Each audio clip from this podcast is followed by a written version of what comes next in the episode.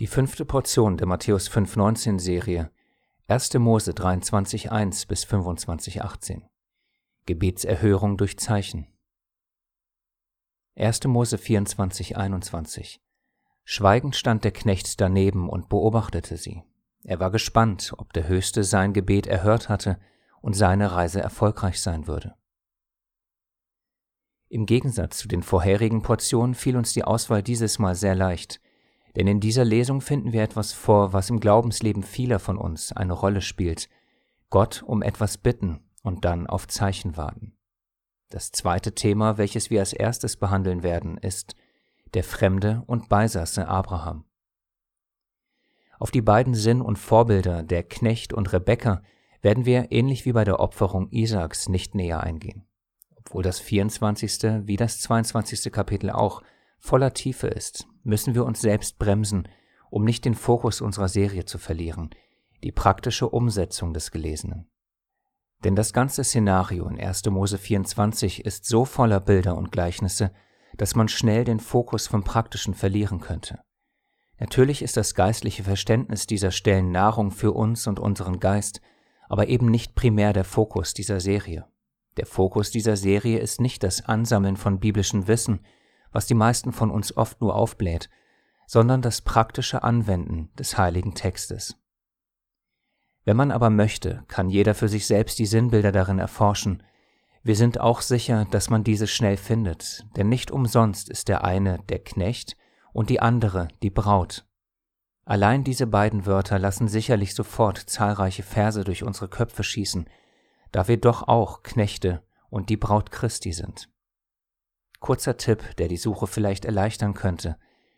Der Knecht symbolisiert am ehesten unseren Dienst, der durch den Geist Gottes überhaupt erst ermöglicht wird. Daher ist es nicht verwunderlich, dass wir Worte wie Verwalter, Vers 2 lesen und der Name dieses Knechtes Eliezer ist. Siehe 1. Mose 15,2. Was so viel bedeutet wie Gott ist Hilfe. Alles Beschreibungen für den Geist Gottes. Die Braut Rebekka symbolisiert eher die von Gott empfangene und glaubende Komponente, die nicht im Sehen, also im Nichtsehen des Bräutigams, sondern im Glauben wandelt, dass der Allmächtige einen zusammengeführt hat und man deswegen sogar sein eigenes Haus und die Familie verlässt. Matthäus 19, 29 Und jeder, der Häuser oder Brüder oder Schwestern oder Vater oder Mutter oder Frau oder Kinder oder Äcker verlassen hat, um meines Namens willen, der wird es hundertfältig empfangen und das ewige Leben erben. Fremder und Beisasse 1. Mose 23,4 Ich bin ein Fremder und Beisasse bei euch. Man versetze sich in die Lage Abrahams. Der Allmächtige, der Schöpfer von Himmel und Erde, hatte ihm ein Land versprochen, in dem er sich zu jener Zeit aufhielt. Das heißt, er war in seinem von Gott gegebenen Eigentum. Dennoch erweist Abraham den Einwohnern dort Ehrerbietung und zeigt seine Weisheit, indem er sagt, dass er Fremder und Beisasse ist. Das NT greift diese Formulierung auf und hilft uns beim geistlichen Verständnis dieser Aussage. Hebräer 11, 8 bis 9. Durch Glauben gehorchte Abraham, als er berufen wurde, nach dem Ort auszuziehen, den er als Erbteil empfangen sollte und er zog aus, ohne zu wissen, wohin er kommen werde. Durch Glauben hielt er sich in dem Land der Verheißung auf, wie in einem Fremden, und wohnte in Zelten mit Isaak und Jakob, den Miterben derselben Verheißung. Die Antwort, warum sie das taten, folgt in den nächsten Versen. Diese alle sind im Glauben gestorben, ohne das Verheißene empfangen zu haben, sondern sie haben es nur von ferne gesehen und waren davon überzeugt und haben es willkommen geheißen und bekannt, dass sie Gäste ohne Bürgerrecht und Fremdlinge sind auf Erden. Denn die solches sagen, geben damit zu erkennen, dass sie ein Vaterland suchen. Und hätten sie dabei jenes im Sinn gehabt, von dem sie ausgegangen waren, so hätten sie ja Gelegenheit gehabt, zurückzukehren. Nun aber trachten sie nach einem besseren, nämlich einem himmlischen. Darum schämt sich Gott ihrer nicht, ihr Gott genannt zu werden, denn er hat ihnen eine Stadt bereitet. Hier kurz am Rande zu dem himmlischen und der zubereiteten Stadt, Denn sicherlich fliegen schnell einem Verse wie folgende dazu durch den Kopf. Johannes 14,3 Und wenn ich hingehe und euch eine Stätte bereite, so komme ich wieder und werde euch zu mir nehmen, damit auch ihr seid, wo ich bin. Anhand dieses Verses gibt es zwei Möglichkeiten. Erstens, die Stadt bzw. die Stätte, die laut Hebräer 11 und Johannes 14 zubereitet wird, ist himmlisch und wir werden dann dort im Himmel sein, wo auch der Herr ist. Oder zweitens, diese Stadt bzw. Stätte kommt vom Himmel herab und dann werden wir dort sein, wo der Herr ist, auf Erden. Also einmal ist das Himmlische im Himmel und das andere Mal kommt das Himmlische auf die Erde.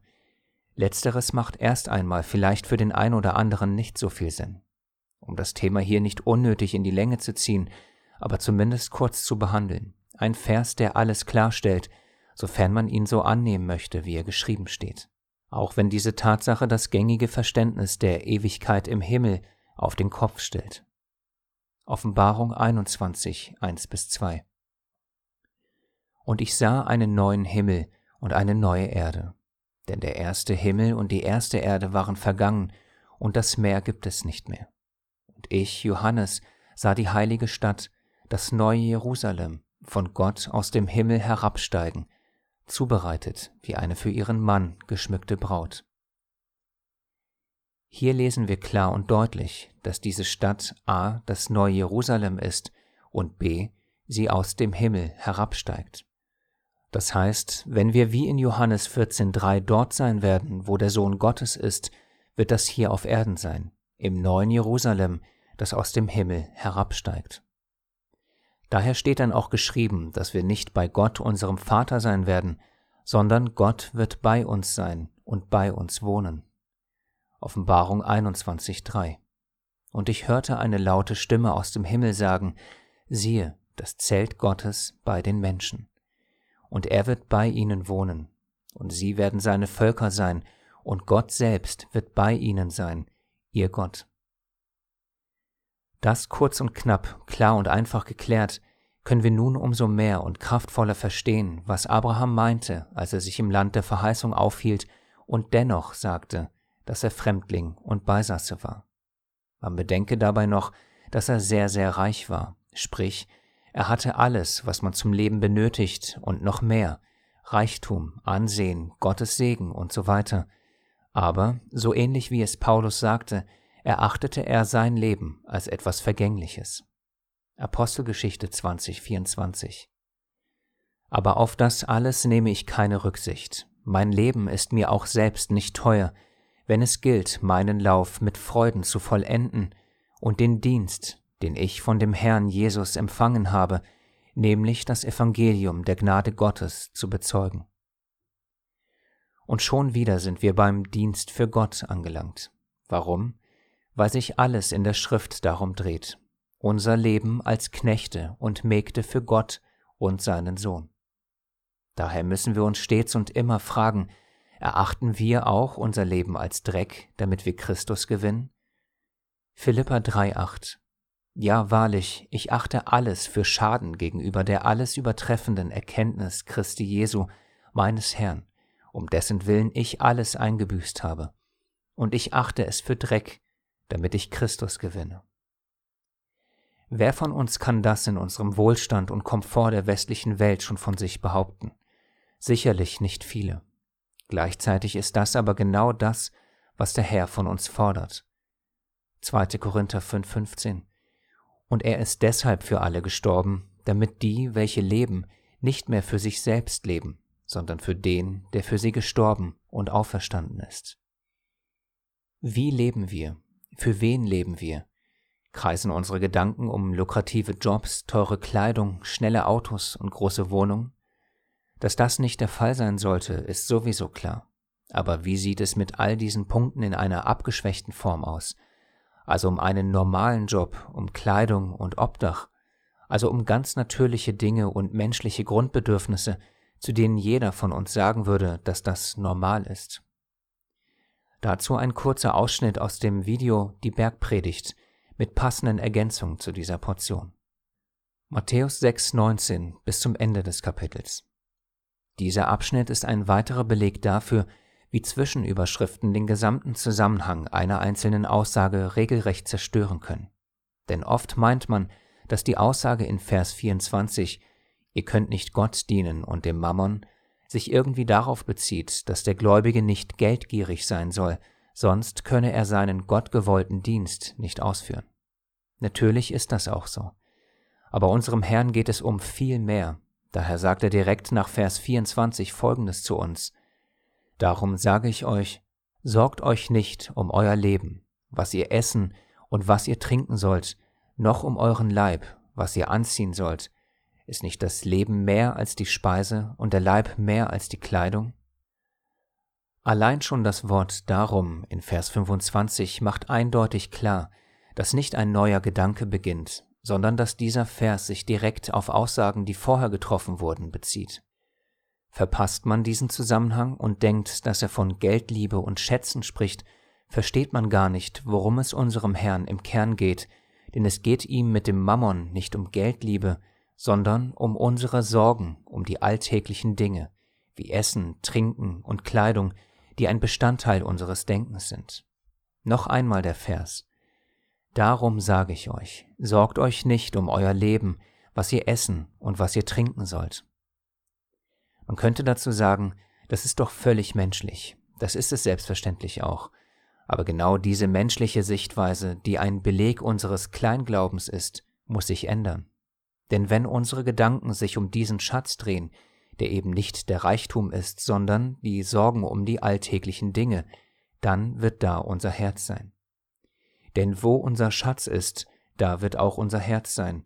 Matthäus 6, 21. Unser Herr macht uns klar, diese Art zu denken, also sich Sorgen um die alltäglichen Dinge zu machen, ist irdisch und soll vergehen.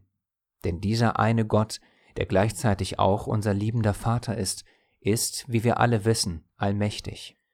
Und wenn er schon die Vögel des Himmels mit allem versorgt, was nötig ist, Vers 26, wie sollten dann wir, die wir sagen, Vater, wir glauben an dich, noch Sorgen um diese alltäglichen Dinge haben? Matthäus 6, 31 bis 32 Darum sollt ihr euch nicht sorgen und sagen, was werden wir essen oder was werden wir trinken oder womit werden wir uns kleiden? Denn nach allen diesen Dingen trachten die Heiden, aber euer himmlischer Vater weiß, dass ihr das alles benötigt. Erneut ein ziemlich hoher Anspruch, der an uns gestellt wird. Die Aussagen teilen uns mit, richte dein Herz ganz ohne menschliche Sorgen auf den Willen Gottes, dann wirst du all das erhalten, was du hier auf Erden benötigst. Vers 32. Und obendrein sammelst du dir sogar noch unvergängliche Schätze für die Ewigkeit. Vers 20. Ganz so wie es Abraham hier als Vorbild für uns tut und vorlebt. Er richtet seinen Fokus auf das Himmlische und nicht auf das Irdische. Auf Erden betrachtet er sich, noch einmal, obwohl er sich mit großem Reichtum im Land der Verheißung aufhält, als Fremde und Beisasse. Seine Gesinnung ist himmlisch und geistlich und nicht irdisch und menschlich. Ist das auch unsere Gesinnung und Ausrichtung in Christus? Oder ist unser Kopf und unser Herz voll mit weltlichen Sorgen? Falls ja, so sollen wir wissen, wo unser Schatz ist, da wird auch unser Herz sein. Matthäus 6, 21. Ist unser Herz also bei diesen Sorgen verankert, dann können wir nicht voll und ganz unseren Dienst hier auf Erden ausüben. Denn niemand kann zwei Herren dienen, denn entweder wird er den einen hassen und den anderen lieben, oder er wird dem einen anhängen und den anderen verachten. Ihr könnt nicht Gott dienen und dem Mammon. Matthäus 6, 24. Noch einmal, weil dieser Punkt für uns alle so enorm wichtig ist. Sorgen wir uns um Weltliches, und damit ist eben nicht der Reichtum gemeint, sondern ganz nachvollziehbare Dinge wie Nahrung und Kleidung, werden wir Gott nicht dienen können. Und unser Dienst ist ein weiterer Baustein vom Kern des Gesetzes. Er ist nicht neu in Christus, sondern war schon immer da. 5. Mose 10, 12. Und nun, Israel, was fordert der Höchste, dein Gott, von dir, als nur den Höchsten, deinen Gott, zu fürchten, auf allen seinen Wegen zu wandeln und ihn zu lieben und dem Höchsten, deinem Gott, zu dienen, mit deinem ganzen Herzen und mit deiner ganzen Seele. Dienen wir vom ganzen Herzen? Das sollten wir, unbedingt sogar, denn unsere Selbstaufgabe in Liebe zu Gott und unserem Nächsten führt uns ganz automatisch dazu, dass wir Gott und unserem Nächsten und eben nicht uns selbst dienen. Noch einmal anders formuliert, da dieser Punkt eines der wichtigsten biblischen Wahrheiten für uns ist. Lieben wir Gott, dienen wir ihm und unserem Nächsten. Das heißt, der Glaube und die Liebe zwingen uns regelrecht zu Taten, die diesem Glauben und dieser Liebe in uns entsprechen. Das war schon von Anfang an so. 2. Johannes 1.6 Und dies ist die Liebe, dass wir nach seinen Geboten wandeln. Dies ist das Gebot, wie ihr von Anfang an gehört habt, dass ihr darin wandeln sollt.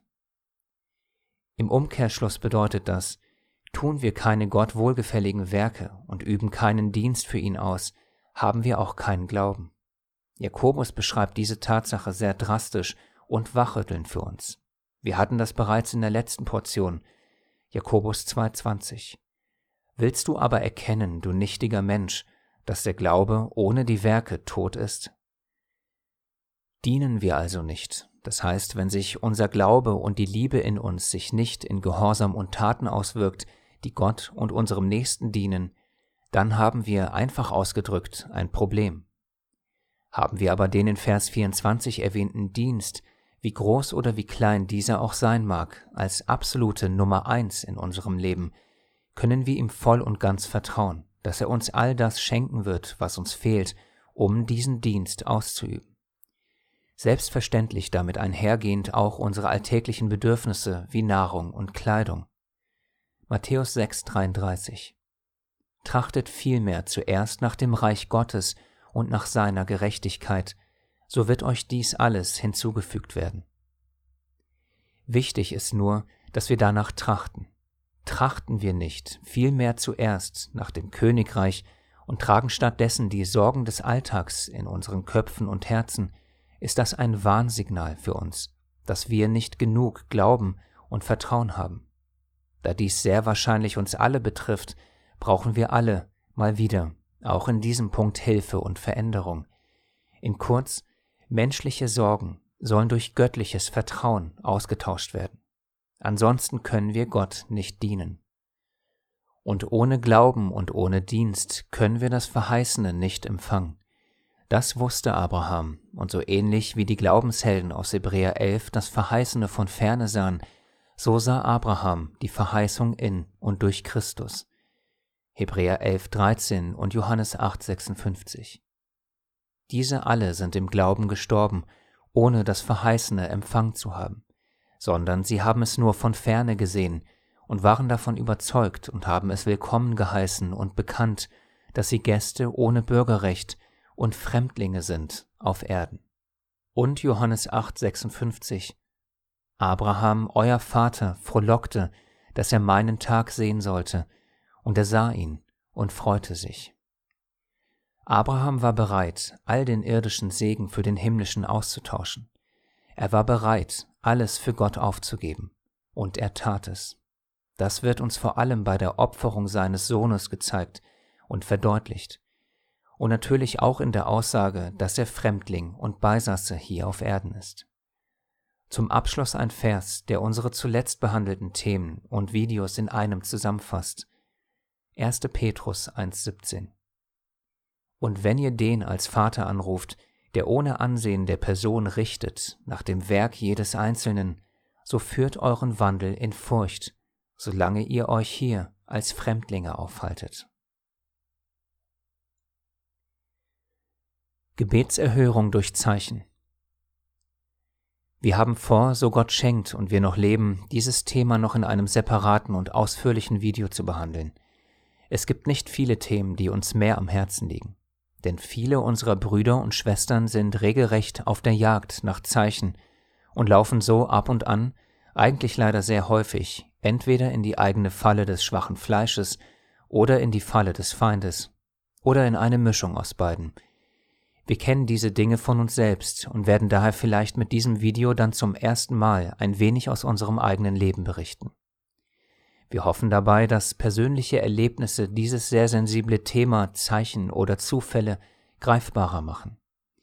Denn sehr wahrscheinlich haben wir alle mit den gleichen Dingen zu kämpfen und haben die gleiche Sehnsucht in uns, nämlich die Sehnsucht nach Gott in unserem Leben. Damit meinen wir, dass zum Beispiel ein Abraham, um Gott zu erleben, keine Zeichen benötigte. Ihm erschien Gott und er redete mit ihm durch einen Engel. Er hörte Gottes Stimme in seinem Alltag, so wie wir die Stimmen von Menschen in unserem Alltag hören. Manche sagen, dass sie selbst Gottes Stimme tagtäglich wahrnehmen, was dieses sowieso schon sensible Thema nur noch mehr verzwickt. Aber ehe wir abdriften, wollen wir zurück zu unserer Portion kommen und uns das vorbildhafte Vorgehen des Knechtes ansehen und daraus lernen. Denn nicht umsonst wird ein ganzes und sehr langes Kapitel dafür verwendet, wie genau dieser Knecht die Braut für den Sohn der Verheißung findet. Der Knecht tat dabei Folgendes. Erstens, er glaubt, dass Gott durch seinen Engel mit ihm ist, Vers 7, und legt daraufhin seinen Eid ab, Vers 9. Zweitens, er betet, erst allgemein, für sich, aber vor allem für seinen Herrn Abraham, Vers 12. Drittens, er betet jetzt, ganz wichtig, sehr konkret für Dinge, die eintreffen müssen, Verse 13 bis 14. Viertens, es folgt die Erfüllung des Gebets, und zwar genau so, wie er es gebetet hatte. Fünftens, jetzt folgt das Erstaunlichste und Lehrreichste für uns. 1. Mose 24, 21. Und der Mann sah ihr staunend zu und schwieg, um zu erkennen, ob der Höchste zu seiner Reise Glück gegeben habe oder nicht. Sechstens. Erst nachdem er alles genau geprüft hatte und alles wie in seinem Gebet um Zeichen geschah, dankte er Gott Verse 26 bis 27. In anderen Worten, er wollte, wie es der Text sagt, genau erkennen, ehe er dankte, ob der Allmächtige sein Gebet erhört und seiner Reise Glück gegeben hatte oder nicht. Und nicht, er sah die wunderschöne Frau für den Sohn der Verheißung und sagte sich, alles klar, das ist sie, sondern er sah ihr staunend zu und schwieg, um zu erkennen, ob der Höchste zu seiner Reise Glück gegeben habe oder nicht. Man stelle sich jetzt mal selbst in dieser Situation vor. Man hat den sehnlichen Wunsch nach einer Ehe, nach den Vorstellungen Gottes. Man betet für den richtigen Ehepartner, den Gott für einen aussuchen soll und nicht man selbst. Betet man dann auch so konkret wie der Knecht? Will unser Fleisch überhaupt so konkret beten? Wir müssen nachfragen, denn es könnte ja sein, dass sich so konkrete Gebete dann nie erfüllen werden. Anders formuliert, da wir alle nicht dumm sind und unser kleingläubiges Fleisch genau weiß, je detaillierter die Bitte um Zeichen, desto vermeintlich schwieriger wird die Erfüllung, als ob Gott nicht alles möglich wäre. Aber unser kleingläubiges Fleisch sieht das anders und man betet daher vielleicht erst gar nicht so konkret. Kann das sein? Und nehmen wir mal an, man betet genau so, wartet man dann auch wirklich ab, bis sich alles haargenau so erfüllt? Oder sagt man sich, auch wenn sie jetzt die Kamele nicht getränkt hat, mir hat sie ja das Wasser gegeben. Tiere sind ja jetzt keine Menschen, das ist nicht so schlimm, sie ist dennoch die Frau, die Gott für mich ausgesucht hat. Diese Aussage würden wir wiederum nur sagen, wenn sie schön wäre, wie Rebekka es war. Dann würde man ihr sicherlich auch mit den Kamelen auf die Sprünge helfen und sie fragen, wärst du so nett und tränkst auch die Kamele? Obwohl das Gebet zuvor ja wie folgt lautete, und sie sagt, also Rebekka sagt von sich aus, trinke, und auch deine Kamele will ich trinken. Vers 14. Ob sie das nun von sich aus sagt oder wir ihr helfen, wäre uns dann wahrscheinlich erst einmal egal, weil sie ist ja schön von Aussehen. Wäre sie aber nicht so nach dem eigenen Geschmack, dann wäre das Tränken der Kamele sicherlich absolut ausschlaggebend. Dann würde man sich wohl eher sagen, na ja, ich habe ja gebetet, dass sie von sich aus auch die Kamele tränken muss, und das hat sie ja nicht getan. Wir denken, dass der Punkt deutlich wird, um den es hier geht. Es geht um uns und wie wir ticken, und zwar alle. Und sollten wir denken, dass nur weil uns Gott ein neues Herz schenkt, wir frei davon sind, uns diese und ähnliche Dinge nach dem Fleisch zurechtzulegen, dann haben wir uns noch nicht genug selbst hinterfragt, beziehungsweise unser Herz betrügt uns, so wie es Gott sagt. Jeremia 17,9 Überaus trügerisch ist das Herz und bösartig. Wer kann es ergründen? Auch wenn das vielleicht seltsam, komisch und übertrieben klingen mag, kennen wir die Betrügerei unserer eigenen Herzen nicht und gestehen uns diese Schwäche nicht ein, dann betrügt uns unser trügerisches Herz umso mehr. Und jetzt kommt unsere Abhilfe, wenn, nur wenn wir uns unserer Schwäche bewusst sind und ehrlich zu uns selbst sind und uns diese Schwäche eingestehen. Alles andere hat fatale Auswirkungen, wenn man nach Zeichen hascht. Dann werden schnell Zufälle zu Zeichen, alltägliche Geschehnisse zu Antworten Gottes. Wenn wir uns aber an dem Knecht orientieren, der nicht umsonst, wissentlich und weise ganz konkret bei seinem Gebet blieb, schwieg, um zu erkennen und nicht sagte, kannst du bitte auch die Kamele tränken, dann schützen wir uns selbst damit. Noch einmal anders, da dieser Punkt so immens wichtig ist. Je schwammiger das Gebet um Zeichen und deren Deutung, desto eher tun wir eigentlich das, was wir wollen. Das heißt, offene Gebete wie Vater, wenn es dein Wille ist, dann zeig mir das, müssen zwar nicht, können aber anstatt hilfreich zu sein, gefährlich werden. Daher sagten wir, dann werden schnell Zufälle zu Zeichen, alltägliche Geschehnisse zu Antworten Gottes. Das heißt, wir sehen Bestätigungen in Dingen, die eigentlich gar keine Bestätigung Gottes sind. Aber je konkreter und detaillierter wir um Zeichen bitten, desto eher schützen wir uns selbst und desto eher geschieht der Wille Gottes in unserem Leben.